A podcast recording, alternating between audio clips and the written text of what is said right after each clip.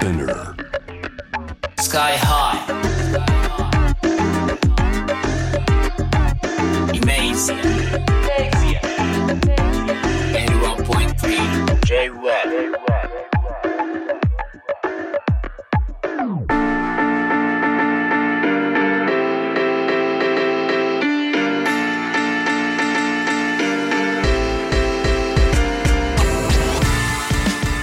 イメージやラッパーのスカイハイです、えーこのコーナー僕スカイハイが、えーヒップホップラップミュージックを中心とした音楽を通してこうアジアのねさまざまなカルチャー価値観に迫っていくわけなんですけれども、えー今日はね先月末発表された台湾の IT 担当大臣オードリー・タンとドスモノスの異色のコラボ。ここをねあの注目していろいろあのゲストをね、えーお招きしてお話を伺ったりしていきますよ。オードリー・ターンってね名前聞いたらみんなおおってなる方もねあの多いんじゃないかなと思いますけどそうです。あの IT 担当大臣です台湾の。えーもう天才と称され。今35歳であ35歳で史上最年少大臣になってまだ30代なんですよね確かね、えーあのもうすごい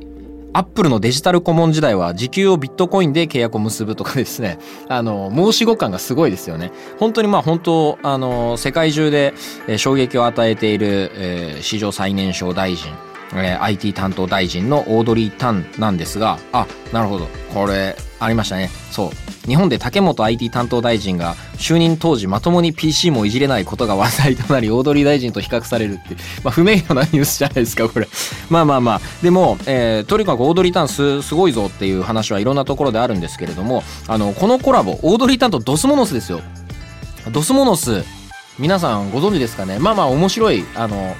集団なんかまあ若者面白い集団なんですけど。まあいやいやいやなんかチェズマボからね時をねそんなたたたずしてドスモノスみたいな集団が出てくるかと思って、えーまあまあいいや。そこら辺の話すると長くなっちゃうんでね、えー今日はねこのコラボの発案者である元ワイヤード編集長で現在国庁舎の若林圭さんにつなげてみましょう。若林さんよろしくお願いいたします。よろしくお願いします。どうも、えースカイハイです。こんにちは、どうも。えっと、お早速なんですけど、あの、おこの経緯みたいなもの、楽曲が生まれた経緯についてちょっと改めてお話しいただけたらと思います。はい。はい。えーっとですね、3月だと思うんですけど、あのーまあ、踊りたんさんに、まあ、インタビューする話があって、まあ、それを実際やってですね、まあ、はいそれはすぐ記事として出したんですけど、はいはい。あのまあ、YouTube にその、インタビューの動画を上げようっていう話が、まあ、最初から動いてて、ああ、なるほど。そうそう。それでまあ、あの、いろいろと、その動画自体を切り張りしてる時に、はい。なんかあの、僕あれが好きなんですよ。あの、ダフトパンクの、はい。あの、ジョルジオ・モロダーって曲が、はいはいはいはい。あ ジョルジオ・モロダーがずっと喋ってるはいはいところに、はいはい。ビートが乗ってくるって曲があって、ん。あああいうのできたら楽しくないとかって言って、その映像編集してくれてるあの仲間に、と話してて、はいはい。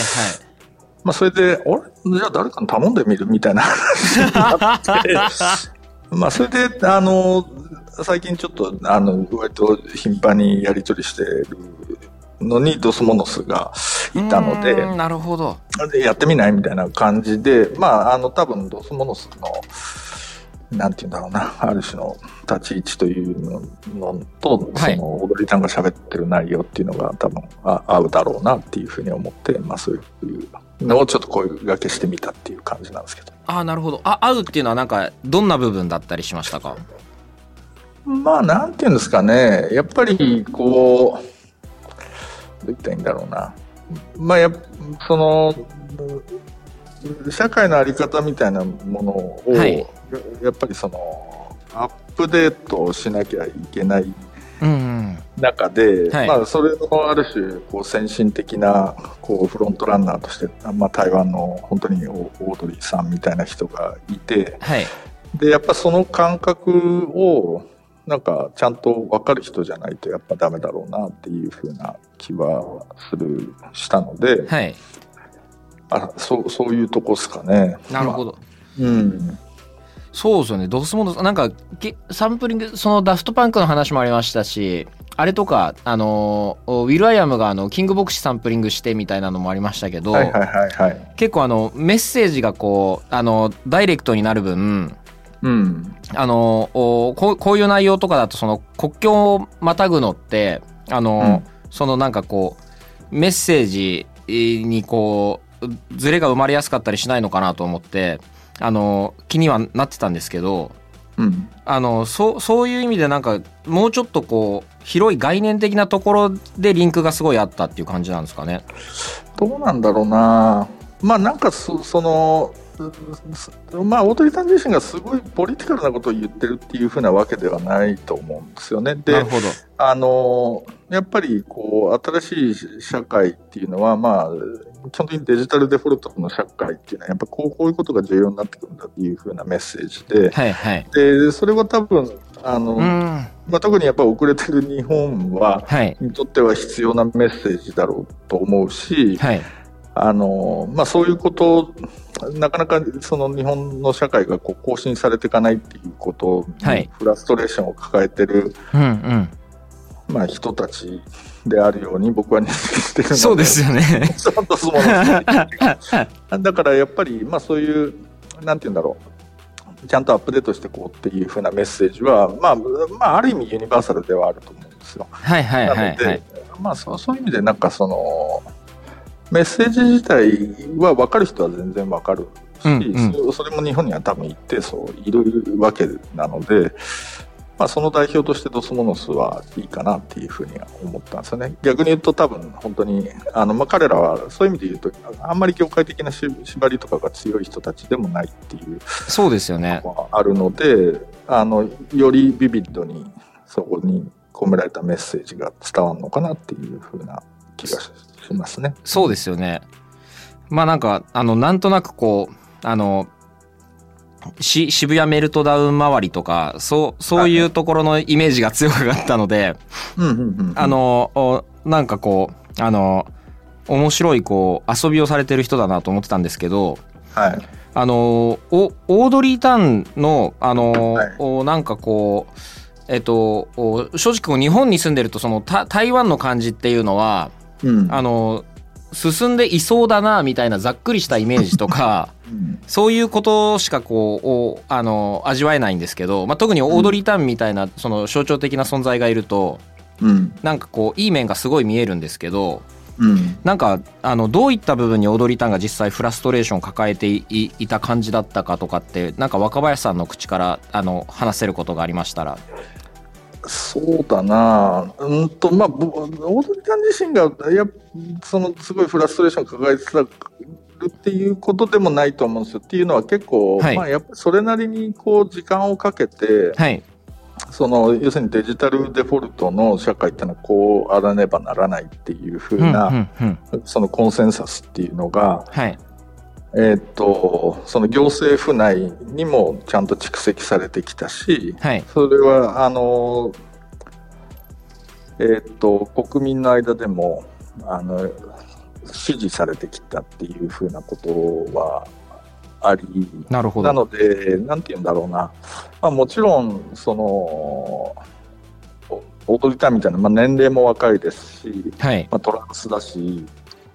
っていう、その、まあ、いろんなちょっと日本ではありえないような、その、そうですよね。プロフィールなんですけれども、でもやっぱりなんかその、あ、こうやって動いていけばいいんだなっていうふうなことを、うん。が、みみんながこう納得しながら前に進んできたっていうやっぱりそれなりの時間の蓄積の中で、なるほど。まあかまあ、彼女みたいな存在がちゃんとこう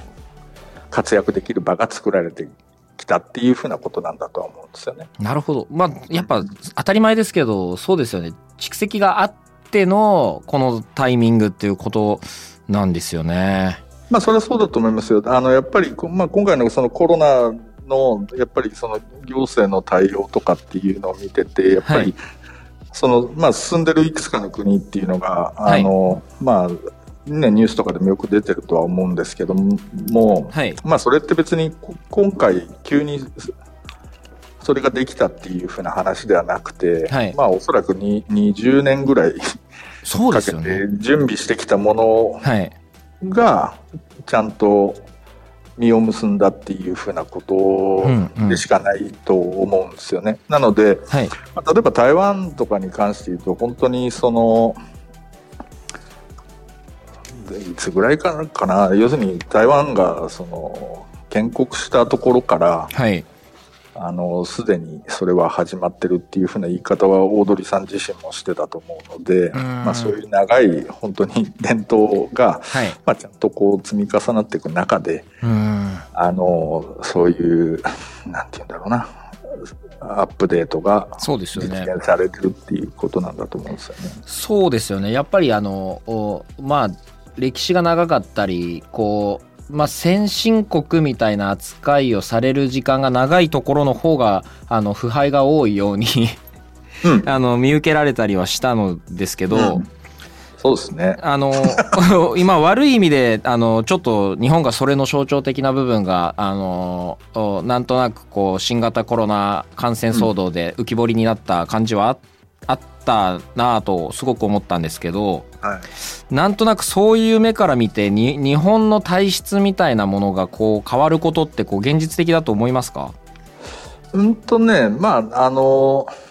いや、変わるんですよ。あの、はいそれは多分、どっちにしろ、その、もう変え、変えないと立ち行かなくなるので、そうですただそそれが割とシビアに、まず、その露呈するのは多分ビビジネスの分野だとそうで思うんですすよよね。ね。で、まあそれはもうこの間でやっぱりデジタルトランスフォーメーションが重要だっていう話はまあずっとされてきていて、はい。で、まあ、それを、まあ、ある意味追っかける形で、まあ、行政機構っていうのは、とはいえね、あの、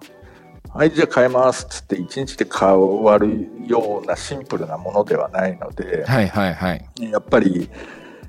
その、まあ、どっから手つけんだっけとかっていうようなことを、あの、まあ、割とちゃんと戦略的に考えながらやっていかなきゃいけないものだとは思うので、そうですよね。うん、で、まあ中には別に、あの、こうこんなやり方いつまでやってんだっていうふうに思ってらっしゃる方、それはいっぱいいらっしゃるはずなので、そうね。ね。そう。なので、まあちょっと、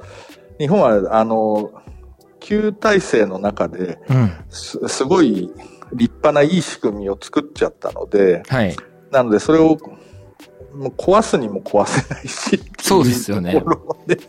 まあちょっとその、あの、移行させるのに時間はかかるよねっていうところだと思うので、はい。割とその、なんだろうな、あの、僕の感じだと、まあ、みんながちょっとそれは我慢しながらやっていかなきゃいけないんだろうなっていうふうな気はとてもしてます。はい。そうですねななんとなくあのそういうこうあの旧体制があの出来上がっているがゆえに移行がうこうこう完成しづらいみたいなのって、まさに日本は音楽業界も結構そこの帳の中にこうあったりするところがああるなと思うのでうん。まあドスモノスみたいななんか確かに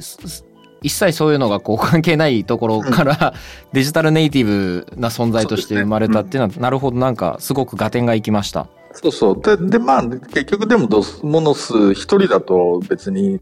業そんなね、堅牢にできた業業界っていうのは別に壊れないし、はいで、その、まあ、業界が、まあ、あの、ダメな部分っていうのはいっぱいあったとしても、じゃあ全部壊しちゃえばそれでいいのかって言ったら別にそういうわけでもないと思うので、そうですよね。いいとこはちゃんと引き継ぎつつ、はい今までの課題っていうのをちゃんと修正していくっていうふうなことを、はい。まあ、どういう道筋でやれるのかっていうのは、あの、まあ結構、まあ大変な作業だし、まあただその中で本当に例えばドスモノスうんうんが、まあ本当は今年あれなんですよね。あのアメリカツアーで春行くはずだったあらしいんですよ。で、そこ、それとか僕もすごい期待してたし、あ、はい。まあ一つ一個の、なんていうのかな、こういうやり方あるんだなっていうふうなモデルそうですよね。が、あの、まあ、いろんな人たちが多分提出していくと、なんて言うんだろうな。あ、こっち行って安心なんだなっていうふうな、ある種の、なんか根拠にもなると思うので、まあ、そういうものを多分着実に増やしていくっていうふうなことが多分大事なんだろうなっていうふうに僕は思っていて、まあそういう中でちょっとそのオードリー・ターンみたいな、まあちょっとその、まあ割と IT っぽい、IT かける行政周りの今一番のスターのうですよね。まあ、ドズモノスが一緒にやったりすると、ちょっと国際的にもね、そうですねなんか。、あの、へえっていう感じになるのかなっていうことを、まあ、あの、思ったりして、ちょっとやってみたんですけどね。面白い。あ、オードリー・タウンはなんかこういうのにこう、あの、気軽に違う国の日本のアーティストにこう OK 出してくれるところもなんかき気も気持ちいいですね。まあ別にそうなんですよ。はいそう。だからやっぱりそれはね、なんて言うんだろう。結局、そのデジタルネイティブな考え方っていうのは、やっぱり、なんて言うんですかね。あの、いろんなリソースをとにかく透明に公開していって、はいはいみんなでそこに、うんなんていうのかな、修正を加えていってとかっていう、まあそういうオープンイノベーションみたいな考え方が、まあデフォルトとしてあるわけですよね。はいはい基盤としてあるわけなので、うんまあなので多分オードリー・ターンにそういうオファーをして、はい。あの、え、ちょっとそういうのはとかっていういうことは確認がみたいな。そうそう。はないんだろうなっていうふうには思ってたんですけど、まあただ、あまあポリティカルにセンシティブな話になってくると、まあさすがに大臣なので、そうですよね。かなっていうな。んか政治的な主張であったりとかそうなんです。はいはい。そうそうそう。だし、まあ実際なんか、えっと、人づてなんですけど、また全然別の国の IT 大臣が、はい。あこれすげえいけてんなとかって言ってうん。褒めてくれたらしいんですけど、なるほどそそのコメントツイートしていいっつったらそれはダメだって言われたので、まあやっぱり、その、いろいろ、そうですよね。政治的に今、うん、難しいところではあるので、うん。あんまりそのポリティカルな文脈を踏まないようにそうっていうのは。まあこっちサイドに多少注意はしたっていうところですけどね。そうですよね。まあ、む、難しいとこですよね。なんかこう、アートフォームと政治利用のなんかまあ、紙一重ではあるっていう。そうなんですよ。だし、まあ、あとはやっぱりその、ああの、ちまあ、中国本土との、そうですよね。あの、絡みで言うと、まあ、うん、あ結構き危険な話になるところで、僕のなりえないですもんね。そうですよね。そうそうなので、まあ、ちょっとそこら辺、まあ、そういうことではなくて、僕ら的に。なるほど。はい。ど、ドスモノス自体はどういうリアクションだったんですか？そういう意味ではなんか、あの、扱い方、あのー一つではなんか、まあ、そそういう危ないことも、まあ、な、なり得るっていうことでもあるとは思うんですけど、逆に言えば、いい話のそ側面もすごい大きいわけだし、はい。どういうリアクションでしたか？その、いやいや、りましょう、やりましょう、みたいな感じで。すごい想像つくな。そう、だからまあ、そういう、そういう人たちが集まらないと、そうですよねできないので、はい。まあ、あんまりね、慎重になっちゃうとあれですし、んうんその、ね、まあ面白いからやってみようよっていうところからしかこういうものは多分スタートしないので、なんかボーダーがない感じがすごいいいですよね。彼らの。そうですね、そうですね、そうそうそう。なんか本、当にね、でも、やっぱり、まあ僕らの方でちょっとここのセリフを使ってくれっていうので、まあはいはい。あの、使ってくれっていうより使ったらどうかっていうので、はい。いくつか渡したんですけど、まあ、やっぱりその言葉に対する理解がすごい、あの、ちゃんと深い理解を持って曲になってるっていうのは、本当にそれは感心した、しましたね。うーん、いいな。なんか、そう、そういう状況で言うと、あの、おまあ、いわゆるこう、旧体制みたいなものとか、あの、お変わりづらいこととか、うん。一方でこういうふうにあの、まあ、本当自然発生的にで出てきているものの面白さとか、はい。あの、いい点悪い点いっぱいあると思うんですけど、うん。なんか、あの、どう、どういうふうに映ってますか？日本のその、カルチャーとアートと、まあ、ビジネスとしてのなんか音楽のなんか、ポジショニングって、今、日本の音楽シーンをこう、どういうふうに若林さんが見てらっしゃるかみたいなものをこう、いただけたら。うん、うん、そうですね。なんか、あのどう言ったらいいんだろうな。この間、それこそ、いわゆるブラック・ライズ・マターに関わる、はいその話で、その、BTS が、はい。えっと、あれ、いくらだ ?100 万ド1ルかな？億2000万、まあ、100、そうですね、100万ドル100。万ドルきポンと寄付したっていう話があって、で、やっぱりそれって、どう言ったらいいんですかね？そのやっぱグローバルなちゃんと存在になっていて、うんそのグローバルにとって重要なコンテクストの中にちゃんと BTS がいるからこそ、そうですね。それが意味を持つっていうふうなことだと思うんですよね。で、はいに日本のアーティストが仮にそれやったとしても、あの、そうですね。お前関係ねえじゃんって同じ額でも、意義が、意義が違うっていう。そうなんですよ。だから、そのね、だからやっぱりそこは、あの、どう言ったらいいんだろうな。別に全部が全部そこに乗る必要があるかどうかはわかんないですけど、はい。多分、その、まあ自分たちは自分たちのマーケットでやってればいいやっていうのはビジネスとしてはいいと思うんですけど、はい。なんかせっかく、うんなんか世界的に盛り上がってたりとか、そうですねやっぱ。こういうこと大事だよねっつって、やっぱ音、ね、それこそ音楽産業が全体で連帯して、あの、この間のブラックアウトチューズデーとかもあったわけなので、はい。なんかああいうものに日本がちゃんと参加できる、そうですよね。なんていうの、回路っていうのを持ってないっていうのは、やっぱりちょっと寂しいなっていうそうで感じすよねがしますよね。いやー、すごくわかります。うん、うん本当に、まあ、もちろんポジティブな面とか、なんか変わっていきそうなこととか考えたらたくさんあるとは思うんですけど、うんそうですね。全体的に考えると、そうなんですよね。ただまあ、とはいえね、なんはいかあんまりこう、なんていうのかな、こう、ペシミスティックになっても、はい。そうそう、音楽の楽しいところっていうのは、やっぱり、はい。いろんなやつがいていいってことこじゃないですか。そうですよね。そう、だからやっぱりいろんな人たちがいろんなことを考えながら、はいやっぱり自分にしかできないことっていうのをなんか一生懸命考えてやっていくっていうふうなことでい、いろんな回路ができるっていうふうなことが、はい。やっぱりいいことだと思うので、うんうんなんか、その、こうでなければならないっていう話は、やっぱり、その、音楽とかのなんか世界にあんまり入れない方がいいんだよなって僕は思ってますけどね。そうですよねまさしくそうそうそう。ななんか逆に先ほどお話ししてた、なんか、あの、そういう、ま、前向きに思える日本の音楽ニュースみたいなの、なんか、もし、他、あの、ありましたら、またこれ単純興味なんですけど、いや、だから、その、あ、でも僕はやっぱり、その、まあ、音楽ニュースでもないんですけど、今年、やっぱり大きかったっていうか、去年から今年にかけて大きかったのは、はい。やっぱり、あの、つまんない話かもしれないですけど、例えばジャニーズ事務所みたいな本当に大きいところが、例えばデジタル解禁していくとか、はい。まあそういうことが起きたりとか、うんそれこそ、ちょっと、あの、ご本人は辛い目にあったかもしれないですけど、そのキャリーパミュパミュさんがあ、、はい、ああはいい。う形で、まあ、あの、声を上げてもいいんじゃないかっていうふうなことをちゃんと定義、その、て提案したというか、そうですよね。で、まあ、その中でちょっと、あの、あんまり、うん、うん。いいいい議論になったとも思わないんですけれども、ただはい音楽はそういう意味で言うと、この間いろいろな、あの、なんていうのかな、あの、提起はしたとは思うんですよ。そうですよね。そう。で、それ、それが多分なんか結構重要なことかなっていうふうな気はしていて、その、そういうなんか議論の結局蓄積をずっとやっぱりしていく中ではい。変化が起きていくっていうのを、はいそのみんなが理解していくっていうことが多分最終的には違うそうですねと。ころにたどり着くまあ、いことになるのかなと。うん当然一朝一夕ではないですけど、確かに兆しみたいなものは、あの、本当まあ、毎年どころか毎月単位くらいで何かしらは起こってるっていうのは確かにありますね。そうなんですよ。だと思うので、はいなので、まあ、なんて言うんだろうな。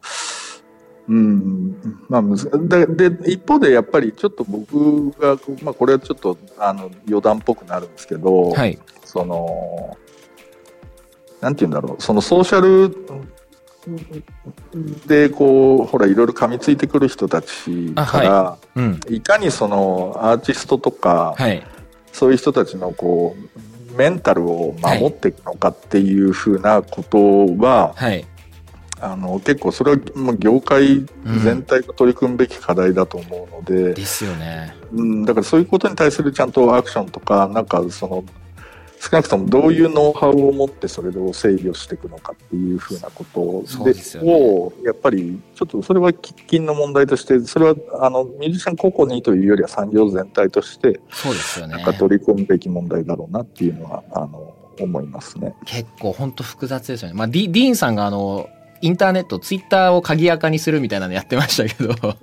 そうそうそう。あれとか面白かったけど、いや、結構これそうなんですよね。アンチズムもそうだし、まあ、これうんあんまりこう、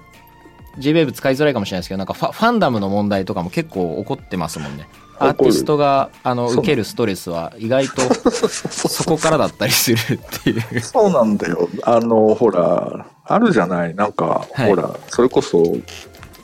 まあ、それアーティスト名出さないとけど、ほら、まあ、割と人気のアーティストが、じゃあもう突然、その、もうやめますわっつってやめちゃった時に、はい。ファンが、うん。なんつうの、勝手にやめんなっつって怒る いや、まさにそれは結構そうです。言いたいことの象象徴的なとこ、本当それですね。じゃないですか。で、わ私の好きなままでいろみたいな。そうですねいうこととか、で、それはさ、なんかでも本当に、そのビリー・アイリッシュがこの間、その、はい。出した動画があって、はいはい。あの、要するに人が私のことをどう見るのかっていうのは私の責任ではないっていう動画だったんですけど、はいはいあれとかやっぱり、まあ、世界的な問題で、そうでね。おそらく、うん、SNS をちゃんと制御しようっていう話は多分、とろうに終わるので、はい。もうそれはそういう、ある種、クソみたいなことが起きる空間なのであるっていう前提の中で、そうですよね。いそう、いかにやっぱりその、大事にしなしなきゃいけない人たちを、それは商品としても大事だし、はい。そのある種の文化的価値としても大事だっていうような人たちを、うん。例えばレーベルとかはいアーティストマネジメントがどういうふうにその保護していくのかっていうようなことはちょっとちゃんとシステマティックにその対応した方がいいと。僕は思ってますけどね。いや本当に日本の日本は特に世界的に見てもなんかあのアーティストのメンタルヘルス傷つけられがちだな、そういうのは思いあそうなんですよ。あアメリカとかでもなんか、誰リルシムではないかな。だ女性アーティストだったんだけどなんかあのアーティストとあのファンの関係があの、うん。おかしくなっているって言ってアーティスト活動を引退するっていうですね、うん、地獄みたいな事件ありましたけど。そうなんですよ。だからそれ多分、やっぱり本当に、いや、だから、例えば本当はビリー・アイリッシュのはい。ママネージメントとかっていうのは、要するに彼女があれだけ自由に振る舞いつつも、ちゃんとなんて言うんだろうな、まあはいメンタルそんなに病まず、あれはドラッグに溺れずみたいな形で、ちゃんとこう、いられるのは、やっぱ周りがかなり、うん。あの、ちゃんとやってるんだろうなっていうふうに僕には見えるんですよ。そうですよね。うん。あ、なので、なんか、その、まあ、それそれこそケンドリック・ラマーみたいな人が、うん。なんか、多分ね、毎毎週一回セラ、そのカウンセリングだか、まあ、ヨガだか、はい。ちゃんとやってるみたいなこととかうん。言ってたと思うんですけど、でもそういうことをちゃんと、あの、やっていかないと、はい。なんて言うんだろうな。ただでさえ繊細な人たちなまあわけなのそうですよね。もともとそうなんですよ。そう。だからやっぱり、それはちゃんと、その、